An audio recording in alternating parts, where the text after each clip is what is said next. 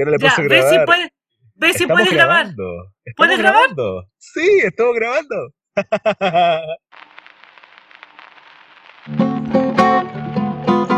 Lo que callamos los profesores.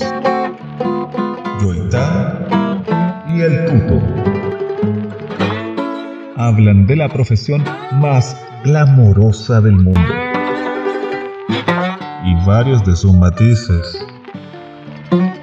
Incluso aquellas cosas que quisieran ir a llorar al baño del colegio. Bienvenido, bienvenida a esta hora de conversación acerca de esta profesión que tanto amamos y que tanto sufrimos. Lo que callamos los profesores.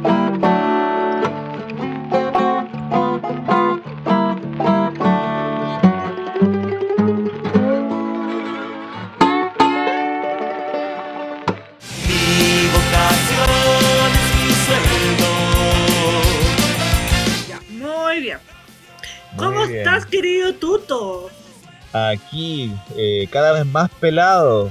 Cada vez más pelado. Pero estoy asumiendo esa realidad ya como desde los 30. No, desde los 30. Bueno, desde los 23, 24. Cuando comencé a cachar de que ya no podía tener el pelo tan crespo como yo quería. Oye, pero no, no se te nota eh, la pelada. Ah, lo que pasa es que yo hago como muchos trucos, pero en sí, si tú me miras a la luz, eh, yo, yo tengo aquí ah, todo así, tengo muy poca, como dicen la gente que sabe, densidad capilar. Sí, No, pero tranquilo. La, la imagen no lo, la imagen no lo es todo. Así que ya, qué bueno, qué bueno la gente que solamente lo está escuchando y no está mirando. Qué maravilla. Claro. ¿Tú cómo estás? Eh, bien, medio estresada porque mañana nos vamos a la parcela de mi cuñada, entonces haciendo maleta y eso me estresa. Haciendo Claro. compras. O sea, que fome, pero que entrete.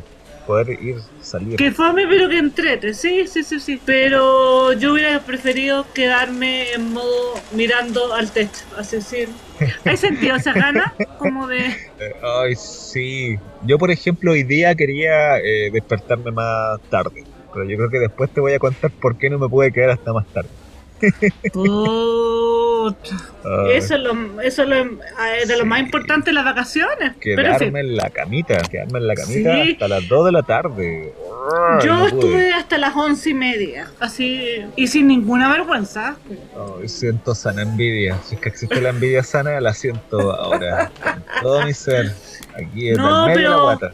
oye, bien, eh, les queremos dar la bienvenida a nuestro primer programa que se llama Lo que callamos los profesores. De verdad. Ay, Eh, el objetivo de este programa, bueno, es darle un poco de sustento teórico y todo. Eh, no vamos a dejar la parte profesional de lado, pero en verdad nuestro interés es como hablar de la pedagogía, pero desde lo real, desde lo cotidiano y desde el día a día. ¿Ya? Así que ese es nuestro objetivo. Vamos a estar en los distintos capítulos tocando eh, distintas temáticas, ¿ya? Pero primero es importante que, que nos presentemos. Ay, Así que, ¿te parece si te presento y tú, eh, y tú me presentas de mí? Yo te presento ay, primero. ya, pues, démosle. A ver, voy a ver qué decir de mí. bueno, eh, Tuto en verdad es un personaje.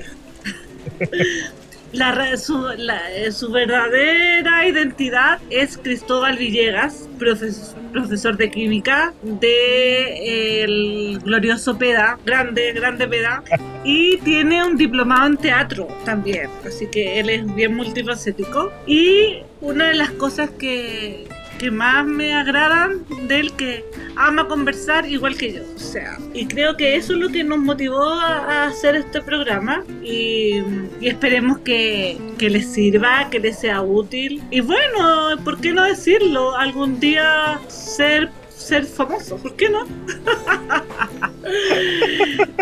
Ay, yo que estoy loca tú. Bueno, ahora me toca presentarte a ti. Ya, presénteme nomás. Bueno, eh, es que me encantó la introducción de contenidos, de contenido. Siento que esto fue como muy escribir en la pizarra el objetivo de la clase. Ay, perdón.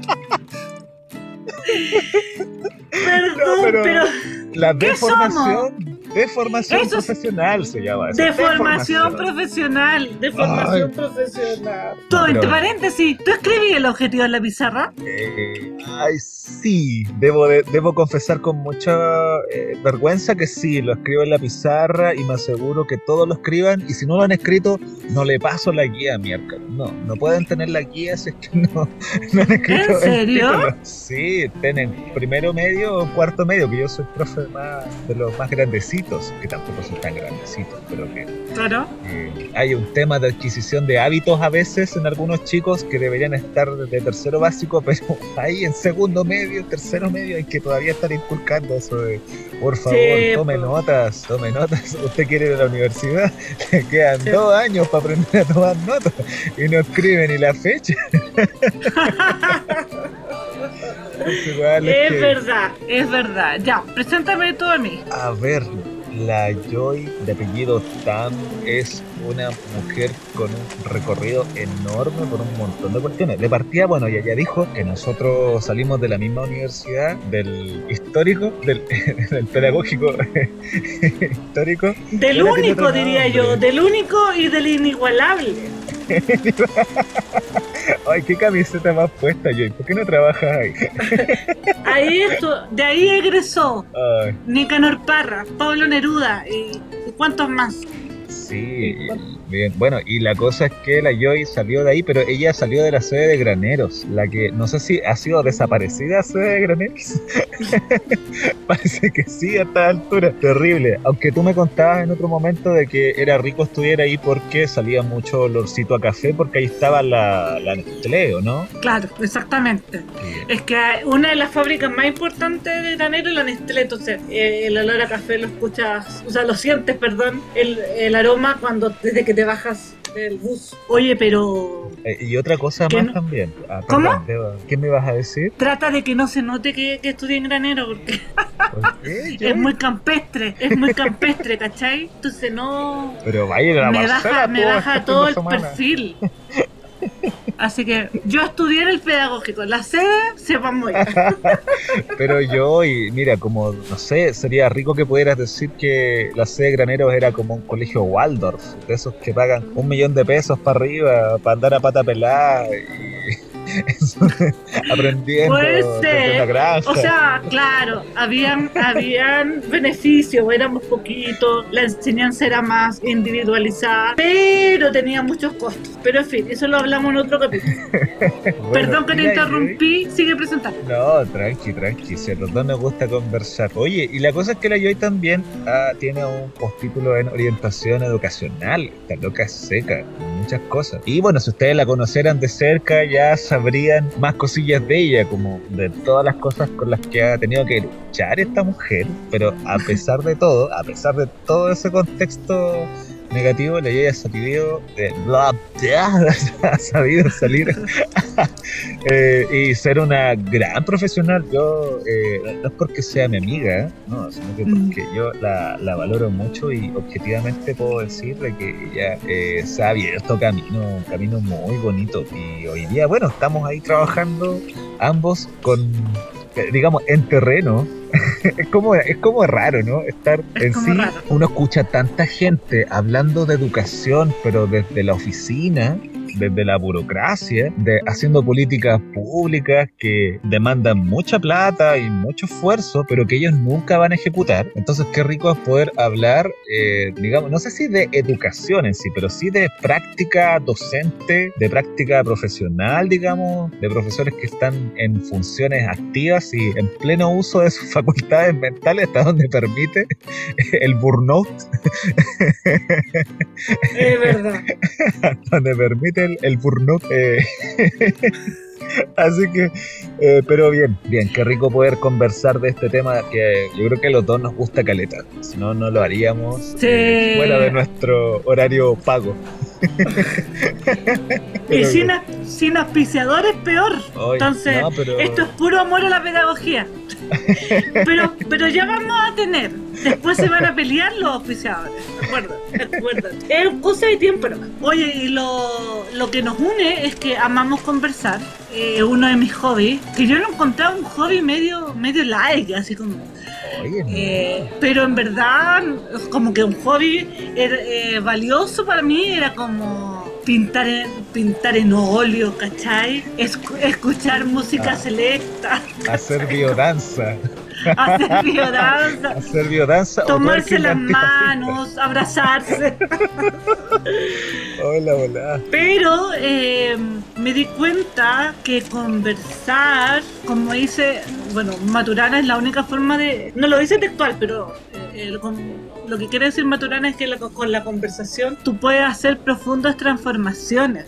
Y considero que gran parte de los conflictos que hay a nivel de educación es por la, fal- por la falta y la carencia de conversación, de diálogo y de una conversación respetuosa, viendo al otro como un legítimo otro. Entonces, en verdad, yo reivindico la, la conversación. Así que por eso me encanta eh, este espacio. ¿ya? Esto lo podríamos hacer hasta las 4 de la mañana, yo estoy seguro. Estoy seguro que Claro. estar hasta las 4 de la mañana sintiendo que estamos arreglando el mundo.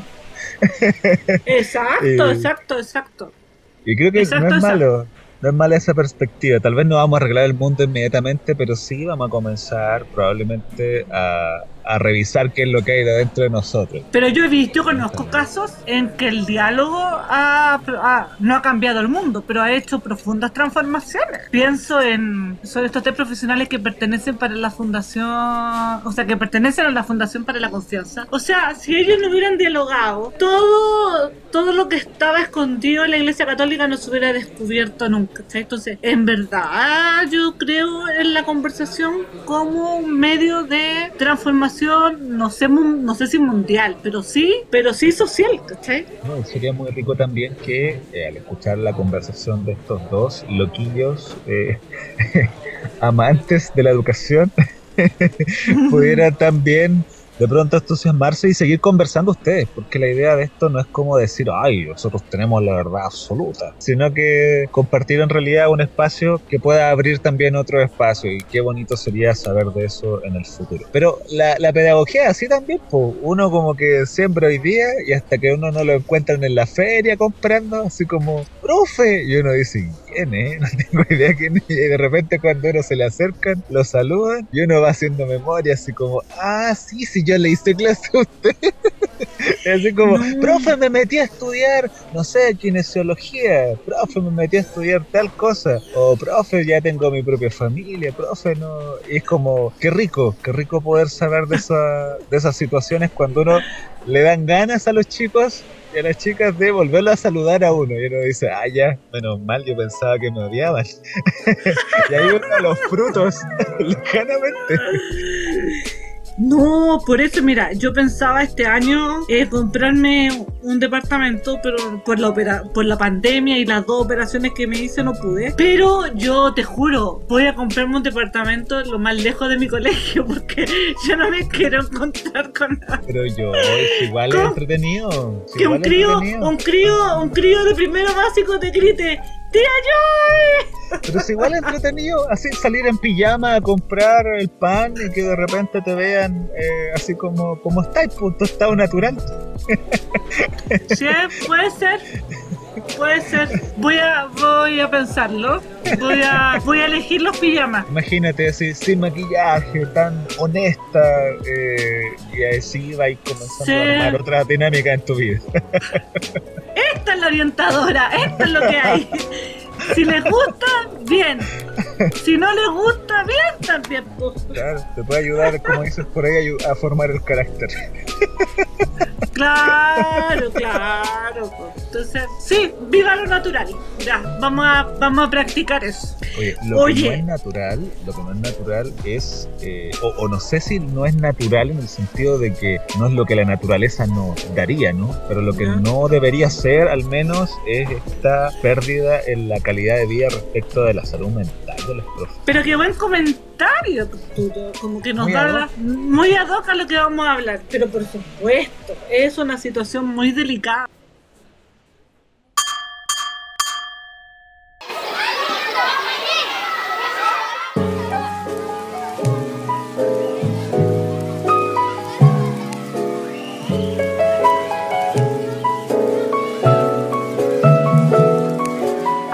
Que la hay una fundación que se llama Educar Chile. Educar Chile dice que el que el 17 que el 17% como de los de los profesores presentan enfermedades mentales eh, graves, delicadas. Eh, estamos en una situación difícil, difícil. ¿Qué opinas tú de eso? O sea, qué fuerte. Igual, a propósito de una noticia que salió en la tercera por el mes de julio, eh, donde indican, por ejemplo, de que el, digamos, el 20... ah, ah, ¿Cómo era esto? Ya, que el 23% de los profes durante este tiempo de pandemia se han encontrado bajo estrés constante y otro 20% considera de que hay un aumento de presión laboral. O sea, prácticamente eh, un poquitito menos de la mitad de los profesores consideran de que esto les ha afectado en la manera en cómo tienen que trabajar, pero creo que más importante que eso, en la manera en la cual ellos, eh, digamos, eh, comienzan a ver afectada su calidad de vida. Eh, yo creo que eso no es menor. O sea, educar vidas con, con un nivel de estrés y depresión es súper complicado. De verdad, la situación es, es muy, es muy grave. Yo le hago autocuidado a mis profesoras, profesores, y bueno, y lo primero que hago es que me puedan verbalizar cómo están, y todas están colapsadas, colapsadas. Se sienten súper poco comprendidas también, súper poco entendidas. Entonces, de verdad creo que eh, esta pandemia visibil- visibilizó la, digamos, la carencia de, apoyo emocional con los que cuentan los profesores. Entonces, de verdad que es muy complejo, es muy complejo y eh, el tema es que esto si no se aborda a tiempo va, va a estallar y, se puede cronificar y no sabemos en qué, en qué puede terminar, de verdad. Yo creo que hay que tomar medidas como muy am, rápidas, ¿cachai? O si no, esto se va a volver muy, muy complejo, de ¿A qué llamamos estrés? O sea, yo, yo creo que todos más o menos cachamos qué es, pero ¿tú qué es lo que manejáis? Ah, muy buena estrés? pregunta. Mira, el estrés es una reacción eh, bastante normal, ya que, que nos permite tener nuestro sistema nervioso frente a ciertos estímulos que pueden ser como peligrosos. ¿ya? O, sea, ¿habría ej- algún estrés positivo en ese sentido? Claro, por ejemplo, si son las 12 de la noche, vais con tu bicicleta, arriba de tu bicicleta y, y ve a dos tipos atrás tuyo, o sea, como- es súper necesario que te estreses, ¿cachai? Como para poder correr y para poder ponerte a salvo. Pero el tema es que los profesores no están tipo de estrés, están viviendo un estrés, un, tras- un, tras- eh, un trastorno de estrés como que en el fondo este, este, este estrés se patologizó, ¿ya? Entonces ellos ya no se estresan por situaciones de peligro, sino que eh, ese estrés se empezó a, a normalizar, ¿cachai? Entonces, de un estrés normal, positivo, pasó a un estrés... ¿Y era tan distinto antes a hoy día? ¿Qué, qué diferencias notáis tú? Yo creo que las últimas reformas educativas que se han hecho han ido en desmedro de la salud mental de los profesores. Eso creo yo. Por ejemplo, por ejemplo una de las reformas que incluye la, la jornada escolar completa, que en el fondo les permite a los profesores tener sus horas de contrato casi en un, noven- en un 80 o 90% en aula y muy poco tiempo, creo que 70-30, si no me equivoco, que es como el gran acuerdo que se logró. 70 en aula y 30 en en hora de colaboración. Claro, y 65-35 en aquellos donde los contextos de vulnerabilidad alcanzan cifras superiores a cierto valor. No me acuerdo exactamente la cifra, pero tienes Ah, que estar en un contexto muy vulnerable para que tu contrato sea 65-35. Ya, o 35 sea, de- fuera de aula. o sea, mi, por- mi porcentaje no estaba tan equivocado, ¿no? Claro, tengo ese Ya, claro, Ahora, entonces mira, yo, yo las matemáticas, eh, ¿cómo diría yo? ¿Cómo la aborrezco? Pero digamos, un profesor que tiene eh, 44 horas, el 70% serían como 28 horas, como... No, mucho más. ¿O 30? ¿Como Entre- 30? Algo así como entre 30 y 40 horas estaría por ahí. Así como para hacer un cálculo grueso. Entonces le quedan como, como 5, máximo 8 horas para eh, poder preparar sus clases. ¿Y qué haces en menos de 10 horas? Ojo, porque son todos cursos distintos a lo mejor, no tenéis como puros segundos medios o puros sextos básicos. Probablemente tenéis que preparar una clase distinta para cada curso toda la semana. Y Pero no solamente preparar la clase, sino que tenéis que, digamos, evaluar, tienes que revisar pruebas, tienes que planificar también para otras cosas y... eh, y por otro lado tenés que resolver dudas eh, quedándote a veces sin recreo. Esa cosa de que terminaste la clase y te demoráis cinco minutos en guardar el dato, en guardar todas las cosas, pasar a entregarlo a la oficina. Llegáis a la sala de profe, te quedan como cinco minutos para poder, eh, no sé, eh, tomarte un café o lo que sea. Y de repente te dicen, oye, profe, lo buscan acá, unos estudiantes.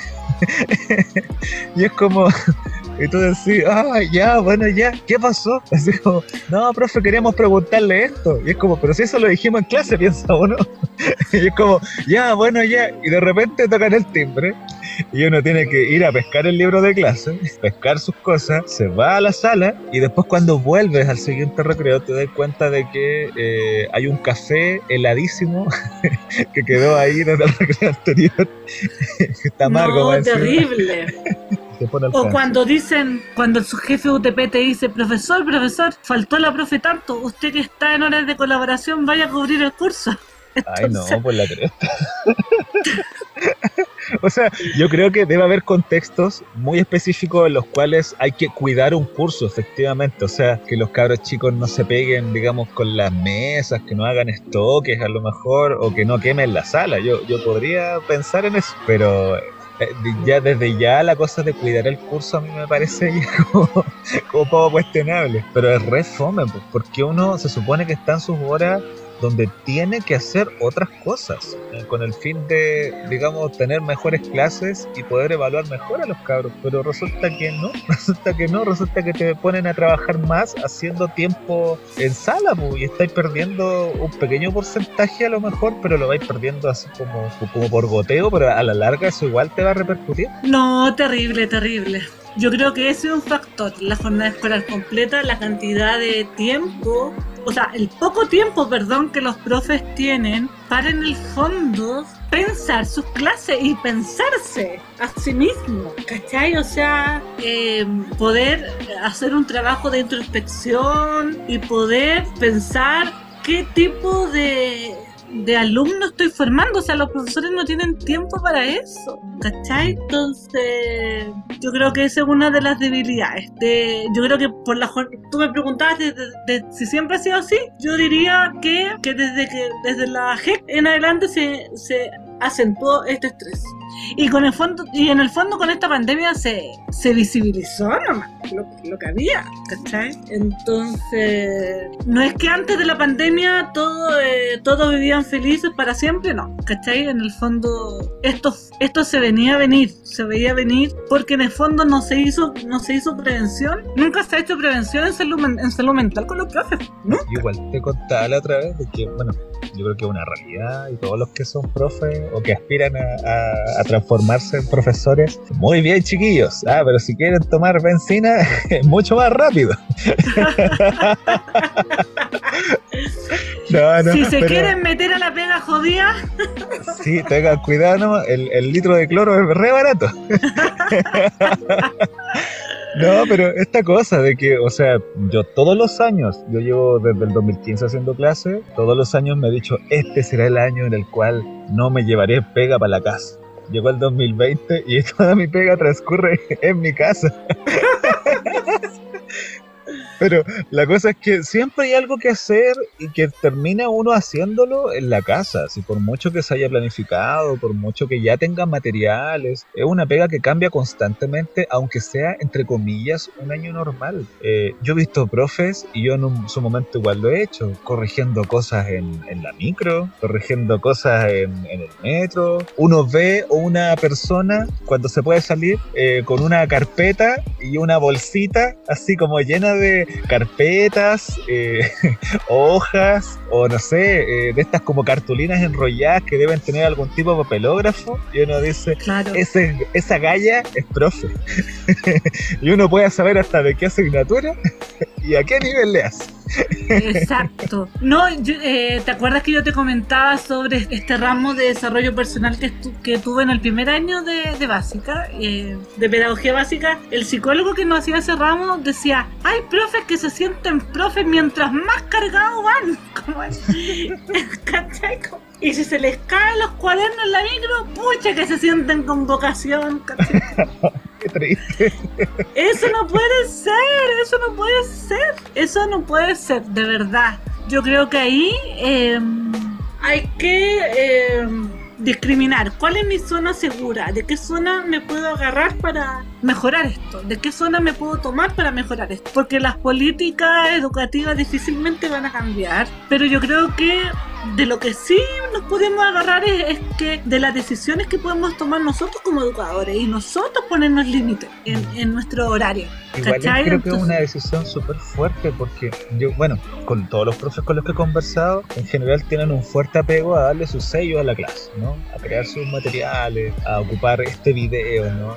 A, a prepararse de esta forma, a generar estas conversaciones, a darle ese enfoque, a, no sé, hacer que los chicos se muevan más o a lo mejor que en este momento contarles la historia de manera que estén súper atentos y, y en volada como que es una pega súper heavy hacer todo eso, pero creo que también es súper difícil decirle a un profe, bueno, con el tiempo, ¿cuánto tiempo tenéis para hacer esto? Tenéis dos horas, ya, pues con esas dos horas que te da el colegio, tenéis que aprender a hacer todo lo que tenéis que hacer. Y si no, pucha, mala suerte nomás.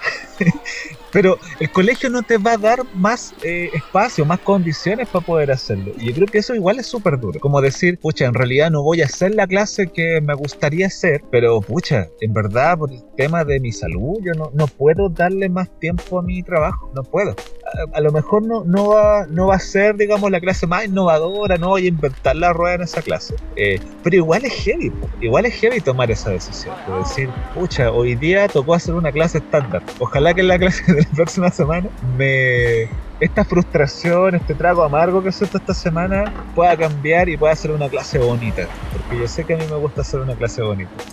Lo que pasa es que tomar decisiones significa crisis y la única forma de romper esa crisis es cuando tomas decisiones, ¿cachai? Entonces, mientras uno no las tome, la crisis va a seguir, ¿cachai? Entonces, yo creo que lo único que queda es autocuidarnos entre nosotros, entre los colegas, ¿cachai? Como ponernos límites, pucha, ya voy a trabajar en la casa, pero solo estas horas, y son estas horas, y en estas horas, y en estas horas voy a hacer lo mejor que puedo. Bueno, si ya pasó mi hora de trabajo en casa que tenía planificado y no alcancé más, es que no alcancé nomás. ¿Cachai? Entonces, por eso es importante también discriminar entre lo urgente y lo importante. De pronto los profes no- nos enfocamos a veces en lo importante y no en lo urgente.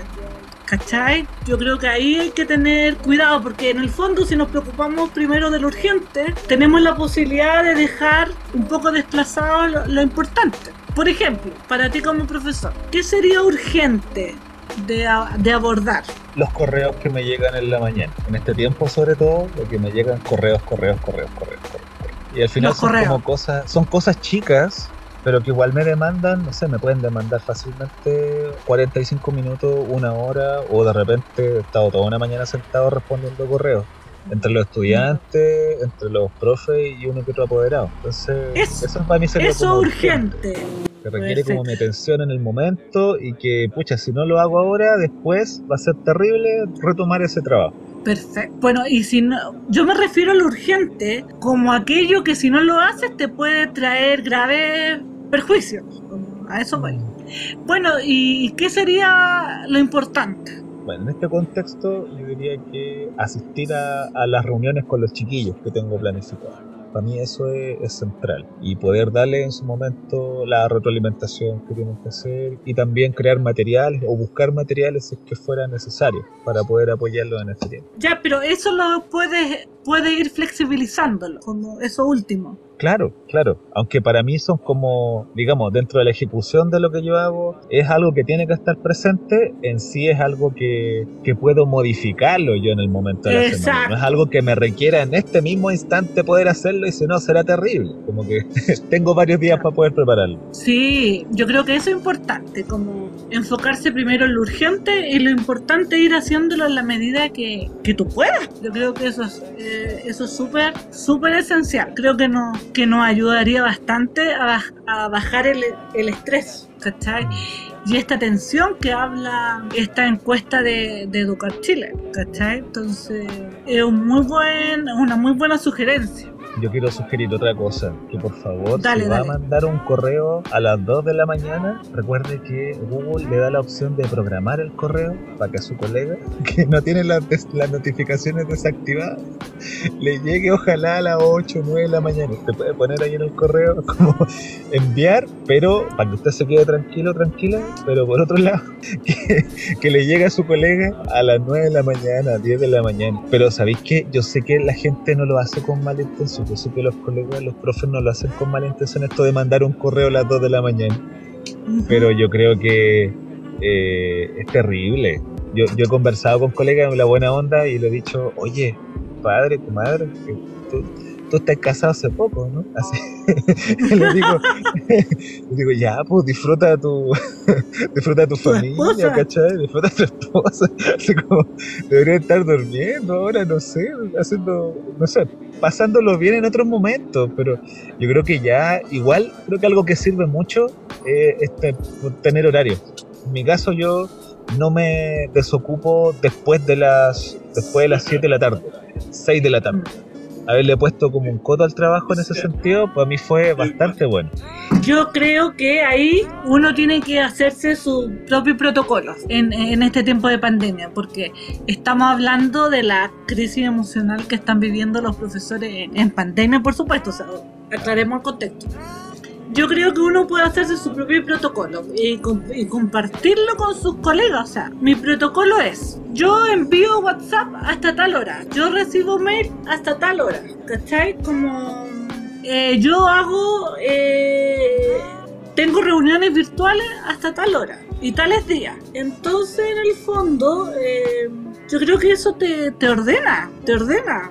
Y claro, hay reuniones que tú no puedes evitar, que son las que pone el querido El querido.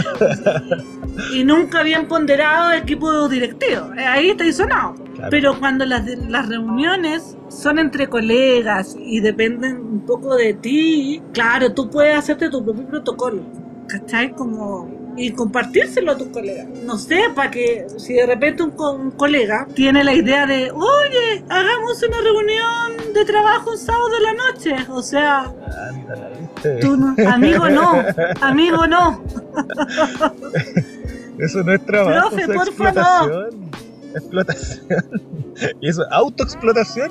Es, brígido eso. No, la, o sea, pueden hacer reuniones por Zoom los sábados en la noche, pero para carretear, para pasarlo bien, con algo rico para tomar, con algo rico para comer, pero no para trabajar. Entonces yo creo que uno puede hacerse su propio su propio protocolo, ¿cachai? Yo creo que eso también es una buena buena idea. Oye, yo te quería preguntar y a la vez corregir. Ah, ya. Eh, el 16 era, no era el 17%, era el 11% según la, según la investigación que hizo la Facultad de Humanidades de los Arts, era el 11% de profesores que estaban con enfermedades de salud mental muy delicadas. ¿Qué te parece.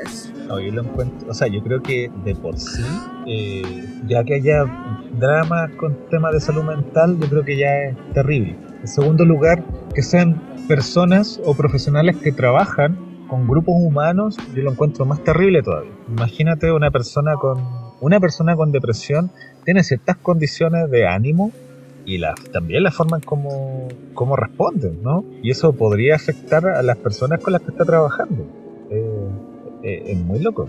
Y sobre todo, ¿sabes qué? Yo, yo me he dado cuenta en los poquitos años que llevo que ser profe eh, dentro de todo, sobre todo siendo profe de asignatura, como que es una pega un tanto individual en varios aspectos, como que muy escasamente se da el espacio para decir vamos a trabajar en colaboración con. Eh, ser profe es una pega bastante solitaria y creo que cualquier cosa que podamos hacer para acercarnos a los, a los colegas, para, para hacer la pega más, eh, más grata, aunque sea solamente para eso.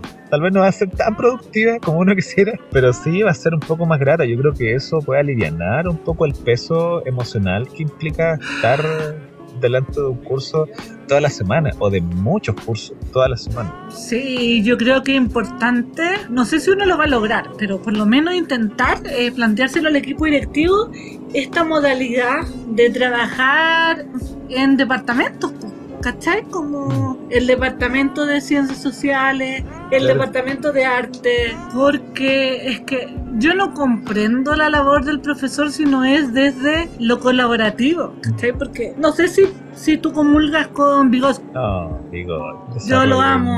Con el alma. chiquitito. ¿Sabes que Cuando hice el diplomado en la Chile nos dimos cuenta que Vygotsky es lo más antiguo que hay. Pero sus planteamientos son tan reales y él hablaba de eso, que los sentidos se crean en comunidad. Entonces, ¿cómo los profesores van a crear nuevos sentidos, nuevos conocimientos, nuevas experiencias de aprendizaje para, transfer- para transferírselas a sus alumnos si no trabajan eh, en comunidad? ¿Cachai? Entonces, yo sé que eso no depende de los profesores, depende mucho del equipo directivo, pero yo creo que es algo que habría que intentar también, me parece súper bien, súper bien.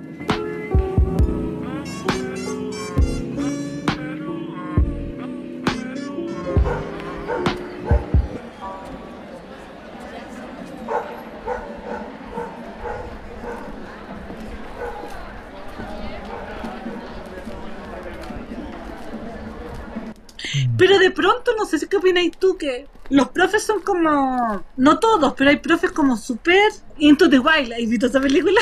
Ah, ese Camino lo he los- visto, De este loco que se va a vivir así.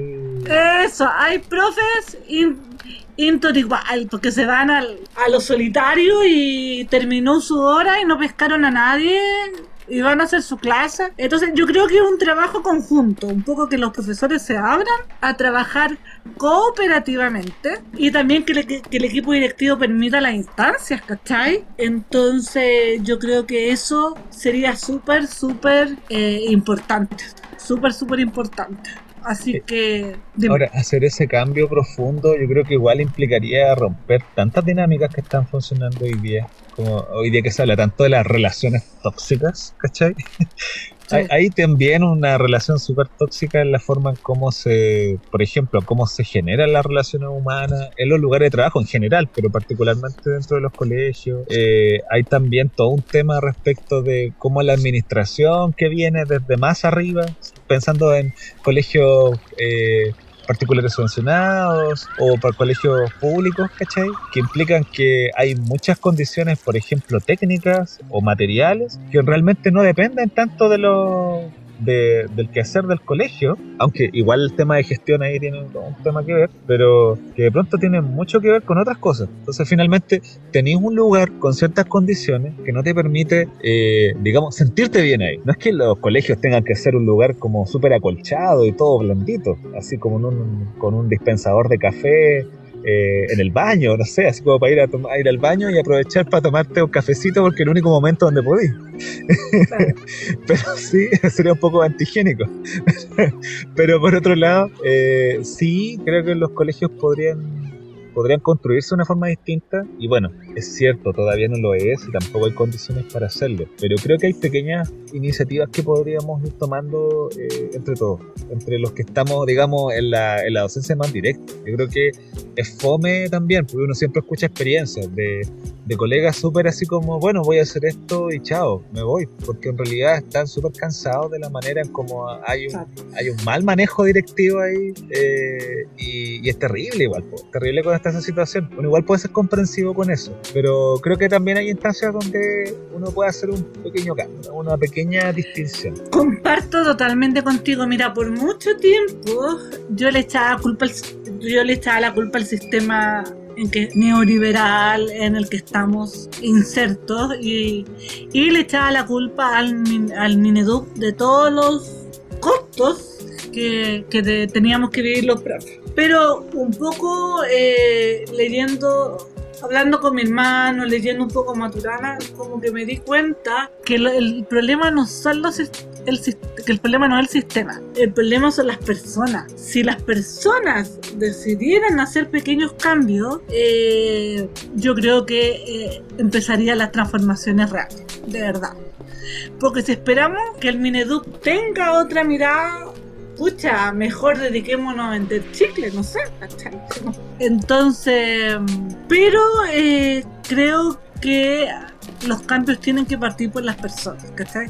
Yo recuerdo que, que escuché una conferencia de, de James Hamilton, que pertenece a la Fundación para la Confianza, donde hablaban del Sename. Y obviamente hablaban, y con justa razón, hablaban atrocidades del Sename. Entonces Hamilton interviene y dijeron, y dijo él, ya, pero recuerden que noso- no, fuimos solo tres, que Hamilton con sus dos compañeros más los que pudimos hacer un cambio en la iglesia católica. Y yo quedé como, oh, tiene toda la razón. Entonces en el fondo, eh, si esperamos, por ejemplo, si Hamilton y sus otros compañeros hubieran esperado que la iglesia católica develara los abusos, yo creo que en el año no sé, 2050, lo hubieran logrado, si es que. Pero el sistema eh, católico no, con toda su, su estructura no lo iba a hacer. Pero hubieron tres héroes que lo, sí se atrevieron a hacer, que sí se, se sí se lo, sí, sí se atrevieron a hacerlo, perdón. Entonces yo creo que esa es como la, la invitación, como a, transformarnos en pequeños en pequeños héroes, ¿cachai? Como lo fueron Hamilton y sus dos y sus dos compañeros. Ahora, no en el sentido porque uno dice, ah, héroes, hacer cosas grandes que van a implicar desgaste, no. Por eso son pequeños héroes, porque vamos a hacer pequeñas cosas, pero importantes, valiosas. No sé, yo me quedo con esa invitación. ¿Tú con qué invitación te quedas, eh, Ay. Tuto? Ay, que yo debo confesar de que estoy de acuerdo contigo parcialmente o con condiciones. Pero por supuesto, Eh. vi- viva la diversidad, viva la diversidad. Eh, me pasa, por ejemplo, de que estoy de acuerdo con esto de los pequeños cambios, pero me pasa también de que eh, claramente hay, un costo, hay un costo personal que uno tiene que asumir cuando va a cambiar algo. Eh, tú mencionabas antes lo de las crisis, y las crisis nos ponen en un lugar en el cual facilitamos que este cambio suceda y nos abrimos, digamos, a la posibilidad de que esto pueda, pueda ser diferente y podemos vivir la crisis más o menos en el flujo que la crisis te, te invita a estar. Eh, es súper interesante. Cambiar la manera en cómo se trabaja algo implica un costo personal súper alto en un sentido. Y este costo personal en un contexto donde las políticas públicas, por ejemplo, no te generarían o no te facilitarían conversación para poder modificar gradualmente y de manera eh, sistemática y efectiva la- las prácticas docentes, sino que esa media hora a lo mejor tú se la estás quitando al almuerzo.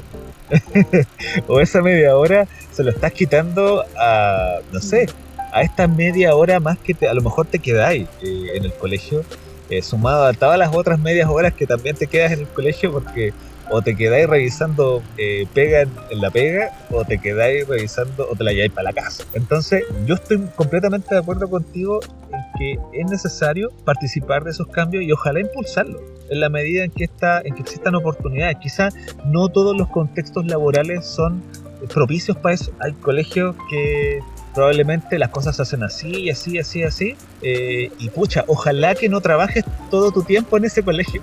si que eres de las personas que quieren cambiar un poco. Pero si encontraste un lugar en el cual te dejan proponer cosas y estas cosas son relativamente escuchadas, porque al final igual como que hay una negociación ahí entre lo que uno quiere y lo que efectivamente el contexto te es. Pero, eh, pucha, sí es cierto de que yo estoy completamente a favor de, de generar estos pequeños cambios, que van a hacer a la larga del trabajo una cosa más satisfactoria y, y de qué manera no vamos a querer eh, robarle tiempo a nuestro tiempo libre para poder hacer una mejor pega eh, o por lo menos sostener la que ya se está haciendo. Sino que yo creo que eh, es interesante pero yo creo que me quedo con la invitación también de, de cuál es el costo de evaluar el costo cuál es el costo personal que tendría cambiar eso y pucha ¿Qué pasaría si al arriesgarse en ese sentido pasa algo mejor? Yo creo que, eh, imagínate, en volar, supuesto. volar tus cabros están aprendiendo mejor. Y, eh, bueno, es una posibilidad como puede que no. Pero, o sea, una de las cosas que yo más valoro es eh, mi tiempo libre y poder dedicarme a otras cosas que, pucha, me encanta enseñar, pero debo confesar que no es lo que me gusta hacer todas las semanas, todas las semanas. Eh, ya Obvio, son las tienes la otros intereses. yo quiero hacer otras cosas y yo creo que eh, es es muy interesante esa, esa perspectiva. Y yo creo que quiero tomar otra invitación, esta de, sí, yo quiero cambiar algo o quiero ser partícipe de, de algunos cambios que considero positivos, eh, pero entender también la finitud, lo, lo finito, lo, lo, lo gradual que tienen que ser las cosas. Yo creo que las cosas forzadas no sé si perduran tanto en el tiempo. Yo creo que eh, las cosas muy forzadas Ah, sí. no, no permanecen en el tiempo. Y Sí. en ese sentido habría que también ver, de repente eres tú el que tiene que estar ahí para tomar esa decisión y bacán. De repente solamente estás siendo parte de una larga cadena de profes que y llegará otro que venga después de ti que pucha, logre ver el resultado de ese cambio. Eh, ojalá que así sea. Es que, Tuto, yo no sé si hay cambios sin costo. Me- Toda mejora implica costo, eh, pero lo importante, como dices tú, es problematizar el costo, pues darle una vuelta. Tomar decisiones y todo proyecto de vida, diría yo, tiene costos. Entonces, lo importante, eh, y ahí comparto contigo, es asumir el costo que yo estoy dispuesta a asumir. Porque la frustración viene cuando son costos que, que en verdad odio tomar. Pero hay, hay, hay costos que yo puedo transar y tomarlos. ¿Cachai? Por ejemplo, yo me yo tomaría el costo de quedarme media hora más en el colegio. Pero yo no me yo no yo no tomaría el costo, por ejemplo, de, de trabajar más horas en la casa. No, yo prefiero quedarme un rato más en el colegio, ¿me entendí? Siempre que sea limitado. Entonces, ahí uno tiene que, que ir midiendo, en verdad. Cuál es el costo que puedes, que quieres tomar y estás dispuesto a tomar y cuál no. Pero los cambios implican costos. Recuerda que a Hamilton y, a Murillo los trataron de, mentirosos cuando ellos hicieron las denuncias. Incluso el Papa les pidió pruebas. Eh, yo no les voy a creer hasta que me traigan pruebas. O sea, el costo para ellos fue súper alto. Pero lo que lograron es maravilloso. O sea, yo no sé si ahora la Iglesia Católica tiene el mismo respeto que tenía antes. Como institución perdió toda credibilidad. Pero ellos asumieron ese costo porque porque la ganancia era mucho mayor. Entonces, en- hay que- yo creo que mientras más interrelaciones sanas construyamos, el trabajo pedagógico va a ser mucho más productivo y mucho menos cansador. Yo creo que Tú, hay, hay- sí, yo creo que hay mucho paño que cortar ahí. Ay, al tiro me surgen las preguntas. ¿Y qué pasa si mi ambiente de trabajo es terrible tóxico? Compañeros son terrible pencas. o sea, hay que decirlo si nosotros no somos seres de luz. Pero eso creo que alargaría mucho el, el podcast.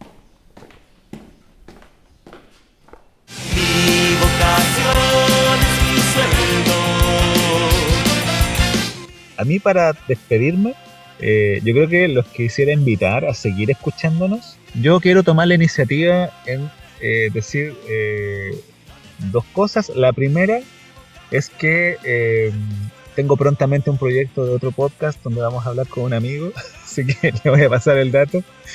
Va a ser un podcast acerca de temas, no, no es contingencia, pero sí eh, vamos a discutir un poquito sobre eh, algunas palabras, algunas palabras claves y de qué manera hay muchos conceptos relacionados con ellas. Se va a llamar La Palabra del Día eh, con Silvestre de Literaria Artaquersis. Vamos a estar ahí conversando un poquito de ello. Qué bien. Y lo otro que les quería invitar es a seguir el perfil de eh, Joy, Joy Orientadora. ¿ya? Arroba Joy Orientadora en Instagram. La pueden encontrar. Joy también hace servicios para la consultoría de eh, la orientación vocacional, también el tema de las estrategias de estudio y otros temas que creo que son muy relevantes y que son un poquito ignorados. Así que yo creo que podrían contar con Joy para eso. Exacto. Sí, es verdad, es verdad. Cualquier cosa ah, me buscan en mi Instagram. Oye, bien cortito, si tu, si tu entorno laboral es tóxico, bueno, empezar a construir la- esta- estas estas relaciones cooperativas desde un inicio más elemental, pues, quizás tomándote un café con ese compañero que es tóxico. ¿Me entendés? Como... Buscarlo en otro contexto, decís. Claro, sí, tendría que empezar de una etapa más, más atrás, ¿cachai? Mira, ¿Se entiende? Mientras que, eso, mientras que eso repercuta en nuestra positiva, en un positivo cambio de nuestra salud mental, yo podría estar de acuerdo en tomarme un cafecito con ese compañero. Ay, Que no. que tú quisieras Ay. ahorcar. ay, por favor. Ese que, ha- ese que hace las últimas preguntas y el consejo se alarga dos horas. Ay, no, por favor. Como cállate. que le encanta hablar. Ay, señor. Actualmente en este, en este, en este trabajo donde estoy ahora, eh, soy yo el que hace esas preguntas. ¿En serio? Pero es que yo las hago inocentemente, pero pucha, a veces eso puede llegar a alargar el consejo. Pero perdónenme, colegas, gracias por A aguantar. lo mejor el tóxico soy tú, pues, puta. soy yo. bueno, y con altos niveles de toxicidad, yo me despido. de Colegas, eh, formen vínculos con tuto, Oigan, aunque sea tóxico. Oye, le mandamos un abracito. Esperemos que les haya Abrazo a gustado. todos. Nos vemos. Cariños. Nos vemos la- en, la, en el próximo capítulo. Besitos. Chao, Tuto. Un regalo haber, haber pensado contigo. Creo que no, no hace falta pensar en los educadores. Qué de bonito. verdad. Un besito a todos en su mejilla eh, izquierda, eh, bien cerquita la oreja. Chao.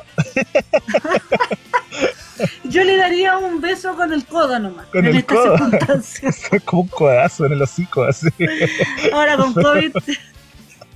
ya, chao chiquillos, que estén bien.